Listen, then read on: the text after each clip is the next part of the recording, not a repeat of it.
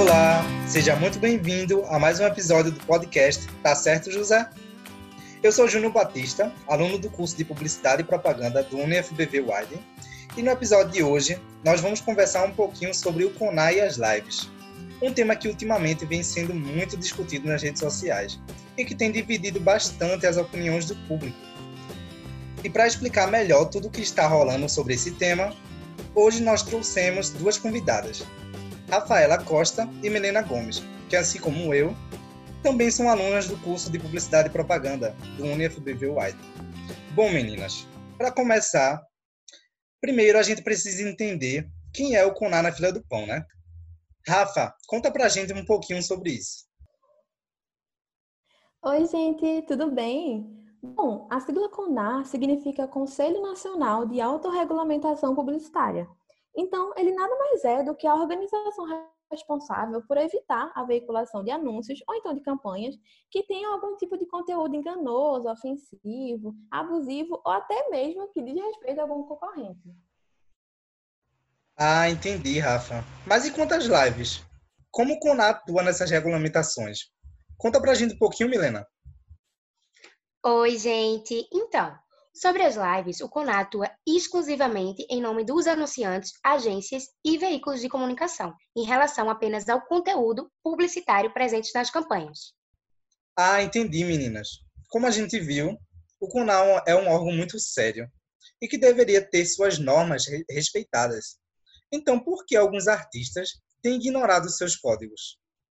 Bom, quando se trata das lives, a gente precisa se atentar a algumas coisinhas, como, por exemplo, que essas lives que estão rolando, na grande maioria, estão sendo feitas nas casas dos artistas. Então, talvez a ideia de liberdade por eles estarem em suas próprias casas tenha feito com que alguns artistas ignorassem as normas do CONAR e se sentissem mais à vontade para fazer o que eles quiserem, vamos dizer assim. É, Rafa, faz sentido. E quais são as possíveis consequências de não seguir as recomendações do CONAR? Quais são as penalidades que esses artistas podem sofrer? Então, o CONAR nada mais é que uma associação sem fins lucrativos, formada por publicitários, que tem por missão autorregulamentar a publicidade no Brasil, para não virar aquela baguncinha, né? Portanto, essa entidade não tem nenhuma ligação com o Estado, não podendo impor sanções jurídicas. As penalidades que o CONAR pode aplicar com base nessa representação ética são bem brandas que vão de advertências a uma recomendação de interrupção da peça publicitária. E essas penalidades não possuem me mecanismo para impedir as suas decisões. Como eu falei logo no comecinho do podcast, esse é um assunto que vem sendo muito debatido nas redes sociais, o que acabou gerando um questionamento bem pertinente. O que o CONAF faz pode ser configurado como censura? De maneira alguma, Júnior. O CONAR é sim uma ferramenta de controle e de regulamentação, porém associar ele à censura não faz muito sentido, sabe? Porque ele não analisa o conteúdo artístico de nenhuma propaganda. Ele apenas é um órgão que busca fazer da publicidade um ambiente mais seguro para a sociedade. Então, diferente da censura, ele não analisa o conteúdo em si, mas sim a forma com, como aquele conteúdo está sendo transmitido. Certo, Rafa. Agora que nós já entendemos o que é o CONAR e como ele funciona, a gente vai conversar um pouquinho sobre um case que tem dado o que falar. A live do Gustavo Lima. Milena, conta pra gente um pouquinho de como foi essa tão falada live. Então, digamos que Gustavo Lima, ele foi um dos pioneiros da live. Ele foi um dos primeiros a fazer uma super produção para o YouTube. Ele montou a estrutura de show em casa. A live durou cerca de 5 horas, animando o público que participou da transmissão, com um total de 100 músicas ao todo, e a transmissão atingiu 11 milhões de pessoas, sendo 750 mil acessos simultâneos. Muita gente, né? E foi aí que houve o tão episódio comentado que a bebedeira de Gustavo Lima, no qual durante toda a live ele ingeriu diversos tipos de bebida alcoólica, inclusive fazendo propaganda para uma das bebidas do grupo Ambev. Mas, gente, ele cometeu algum ato ilícito ao beber em casa? Então, durante a live, ele acabou sim cometendo algumas infrações.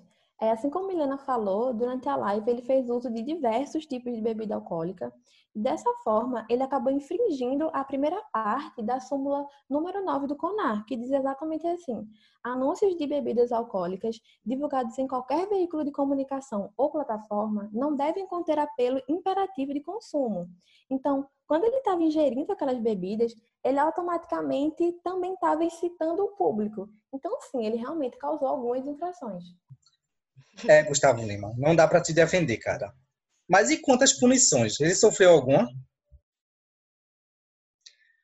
O CONAR decidiu sim investigar Gustavo Lima e Ambev por suposto abuso de bebida alcoólica durante a live Boteco em Casa. Como eu falei, transmitida no YouTube para milhares de pessoas, o CONAR revelou que vai investigar porque a Ambev e Gustavo Lima não anotaram uma forma de impedir o acesso de menores à transmissão, já que a propaganda de bebidas alcoólicas é vetada para quem tem menos de 18 anos. Ele infringiu também uma das recomendações do YouTube, né? Mas meninas, me respondam uma coisa.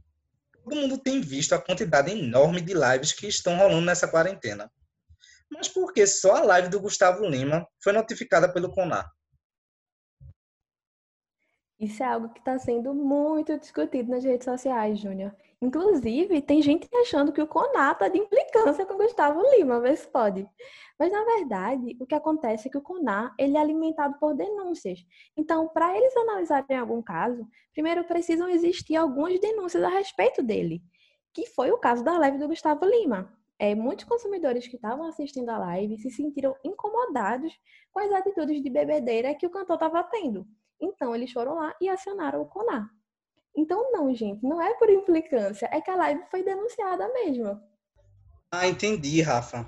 Então, galera, no episódio de hoje, nós conversamos um pouquinho sobre qual é o papel do CONAR nas regulamentações das lives, porque alguns artistas têm ignorado o código do CONAR, se Gustavo Lima cometeu ou não algum ilícito ao beber em casa, quais são as possíveis consequências de não seguir as recomendações do CONAR, e por último, falamos também se o CONAR é a mesma coisa que censura.